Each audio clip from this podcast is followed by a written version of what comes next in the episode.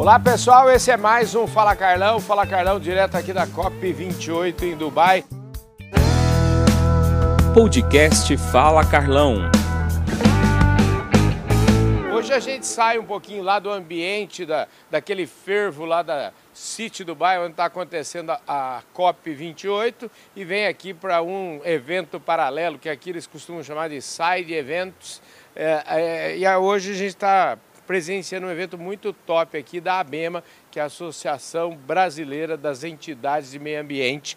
Teve abertura aqui, a abertura já foi muito bacana, várias, várias personalidades ligadas ao meio ambiente falaram aqui na abertura e uma dessas personalidades está aqui do meu lado, é a Juliana Lopes. Eu fiz até uma cola aqui porque a Juliana tem um, o, o, o cargo e a entidade que ela representa é bem grandão aqui, ó. Ela é diretora de Natureza e Sociedade do Conselho Empresarial Brasileiro para o Desenvolvimento Sustentável. Olha, pelo que você falou e pelo que eu ouvi, é, não é só grande no nome, mas é grande mesmo na importância, né, Juliana? Obrigado pela sua gentileza de estar conosco aqui. Eu que agradeço, Carlão.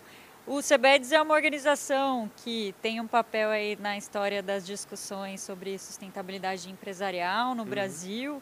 Nós reunimos mais de 100 empresas, grandes e médias uhum. empresas, cujo faturamento combinado representa em torno de 50% do PIB.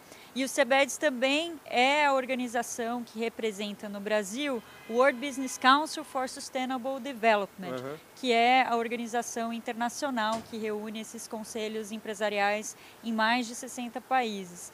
E é interessante, Carlão, que esses conselhos, primeiramente o Mundial e logo em seguida o CEBEDES, eles surgiram logo após a Eco 92, que uhum. aconteceu no Rio, dessa articulação entre líderes empresariais que já viam, visionários né, naquela época, a importância da agenda de sustentabilidade para os negócios. Pois é, interessante. Você sabe que tem uma curiosidade, né? Eu às vezes esqueço até disso. A gente está há 35 anos nesse negócio, nesse, no agronegócio. Aliás, eu quero aproveitar e agradecer ao Grupo Public pela presença aqui junto conosco nessa jornada. Agradecer também o pessoal da plataforma Agro Revenda, a plataforma Agro Revenda que é a, a plataforma de conteúdo da distribuição do agronegócio brasileiro, também essa plataforma há mais de 20 anos já no mercado. E agradecer o Bifol e da Tagro Markets pelo apoio que tem nos dado aqui nessa jornada na cobertura da, da COP28. Mas eu estava falando o seguinte, que eu às vezes esqueço disso. O nosso programa, o programa Fala Carlão, começou em 2014, mas a gente está nesse negócio desde 1988, que a gente trabalha no agro. E eu estive na, na Eco 92 no Rio de Janeiro. A gente já tinha quatro anos nesse negócio e a gente foi lá, a gente participou disso. Muitas vezes eu esqueço disso, mas isso é só uma curiosidade. E você falou aqui no, no seu speech aqui no começo do, é, de hoje, desse, dessa reunião que a gente está fazendo cobertura, que a gente vive hoje três crises. E elas trazem no seu bojo também algumas oportunidades. Eu queria que você falasse um pouco para o nosso público que não está aqui te, te ouvindo, mas que vai assistir. Eu queria saber quais são essas três crises e quais são as oportunidades que ela nos gera. Perfeito. As três crises simultâneas que nós vivemos são a crise climática, de perda de biodiversidade e a desigualdade social. Uhum. E elas, por estarem intimamente relacionadas, exigem que busquemos soluções interconectadas. Uhum. E a oportunidade para o Brasil é que aqui essas agendas de fato são ainda mais indissociáveis, uhum. porque o Brasil é um país mega biodiverso, a uhum. gente tem também uma das maiores desigualdades entre os países do G20. Uhum. O Brasil é o segundo mais desigual. Então a gente precisa pensar em soluções que consigam transformar o nosso ativo ambiental para superar esse passivo social. Então, uhum. de fato, esse ativo ambiental ele precisa estar a serviço da, é, de uma uma economia mais distributiva. Uhum. E a gente tem uma grande oportunidade agora, acho que a maior janela de oportunidade que o Brasil está tendo, mas é curta, é, com a presidência de eventos muito importantes Sim, no Brasil, como é o G20, uhum. e que o G20 acontece já em 2024, e a COP30 em Belém em 2025. Então, o Brasil tem a oportunidade de pautar discussões como, por exemplo, a sociobioeconomia. Uhum que é, o Brasil tem uma série de atributos, que vantagens comparativas que agora a gente tem a oportunidade de transformar em vantagens competitivas de fato, em um momento que o mundo está urgentemente buscando soluções de baixo impacto ambiental e mais do que isso, até com uma pegada positiva. Né? Uhum. Então, por exemplo, é, no agronegócio, a gente também está lançando aqui na COP é, um estudo de agricultura regenerativa uhum. que demonstra com uma série de de casos práticos de empresas brasileiras, como é possível você migrar de um modelo baseado na degradação uhum. para um modelo baseado na proteção e na regeneração uhum. da biodiversidade e aí com benefícios que vão além da captura de carbono, que é a métrica mais conhecida, mas também prestam serviços para reabilitar ecossistemas, é, a polinização, entre outros. E aqui, especialmente no evento da ABEMA, uhum. a gente destacou esse papel fundamental dos governos subnacionais é, e também os, os, as empresas, o setor empresarial, que no linguajar é, da ONU e da conferência são os non-state actors, ou seja, uhum. aqueles que não são parte na convenção, mas que são fundamentais para traduzir os compromissos do país, dos países em algo prático, né? Então... E é o que você comentou ainda e era a minha pergunta é a seguinte, né? Como é como é que a gente se conecta, e aí você já falou de governos e empresas, mas você tem o lado do indivíduo também, você tocou nesse tema, como é que esses três mundos, que são mundos com suas próprias é, urgências, com suas próprias demandas, com seus próprios interesses, como é que a gente converge todos esses interesses em prol de algo que é comum, né? Perfeito.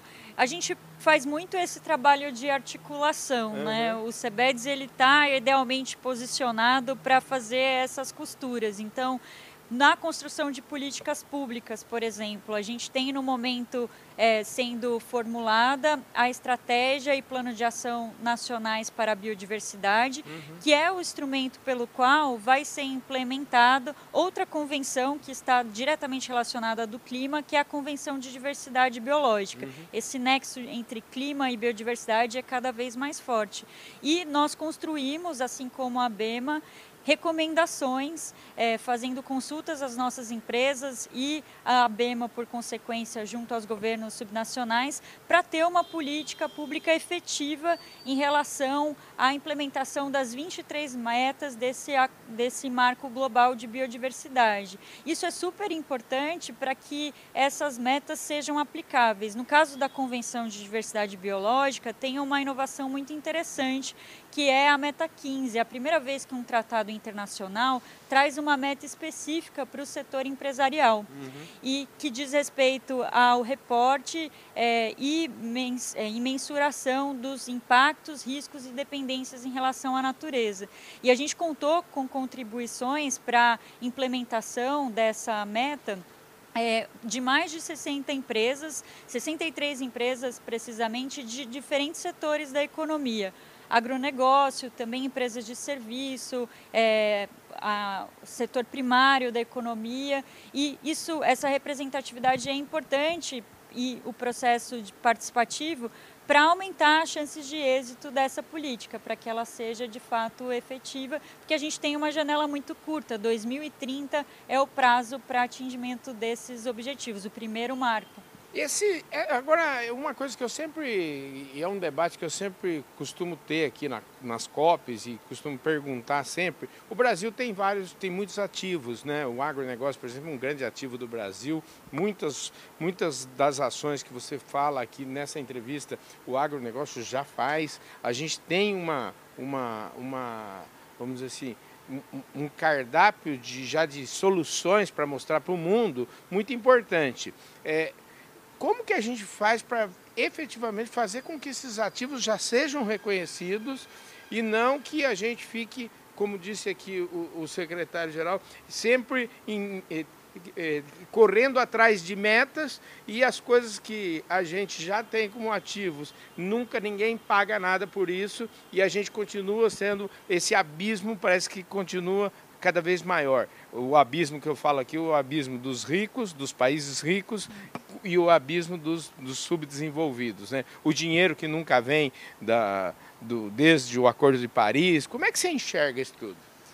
Primeiro, acho que o Brasil ele tem a capacidade de liderar essa agenda, mas é uhum. é muito importante a gente liderar pelo exemplo uhum. e demonstrar é, resultados concretos. Né? Uhum. Então, acho que um, uma primeira prioridade é, é frear o desmatamento. Uhum. Então, é, é mais do que provado que a gente consegue aumentar a produção sem ampliar as fronteiras agrícolas. Sim. E a gente tem, inclusive, um dos casos que a gente está retratando nesse estudo de agricultura regenerativa é justamente o de recuperação de pastagens degradadas uhum. para a produção de soja, só para citar um exemplo. Uhum. Então, eu acho que a melhor maneira da gente conseguir por exemplo, é, acesso a novas fontes de financiamento, é demonstrando esses resultados concretos. Uhum. Porque o Brasil é uma das nações do mundo melhor posicionadas para fazer essa transição para uma economia verde inclusiva, uhum. porque as medidas que a gente tem aqui, que estão relacionadas em grande parte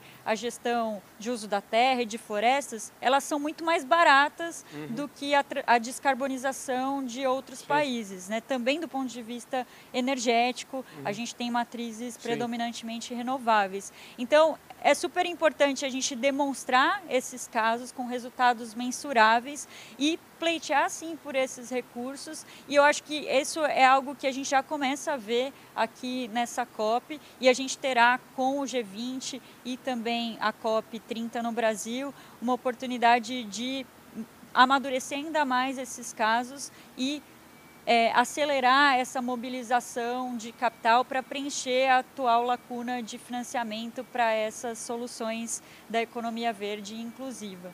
Maravilha. Ô, Juliana, a gente podia conversar o restinho do dia aqui, mas, ah, enfim, nosso programa, o nosso tempo já foi. Eu queria agradecer muito sua presença aqui. E só fazer uma perguntinha básica que eu pergunto para todo mundo, afinal de contas, ninguém nasce diretor de nada, né? Quem é a Juliana Lopes? Você vem da onde? Qual que é a sua... Como é que você chegou aqui hoje? Bom, eu iniciei minha atuação na área de gestão ambiental e eu tenho hoje mais de 16 anos atuando com esses temas de sustentabilidade empresarial ou ESG. Eu tenho passagens por algumas empresas e atuando também em organizações internacionais. Trabalhei no CDP, no WWF e agora é, à frente dessa agenda de natureza e sociedade no CEBEDS. Maravilha, olha, muito obrigado, viu? Eu que agradeço pela oportunidade. Ótimo, gente. Que papo ótimo aqui, delicioso com a Juliana Lopes, que é diretora de Natureza e Sociedade do SEBEDES, que é o Conselho Nacional de empresarial brasileiro para o desenvolvimento sustentável. Olha que nomão. Agora, veja só, gente, 50% do PIB está presente aqui na instituição que ela representa. Muito obrigado pela sua audiência, muito obrigado Ubifol, muito obrigado Datagro Marketing, muito obrigado Grupo Public, muito obrigado Plataforma Agro Revenda por estarem conosco aqui direto de Dubai.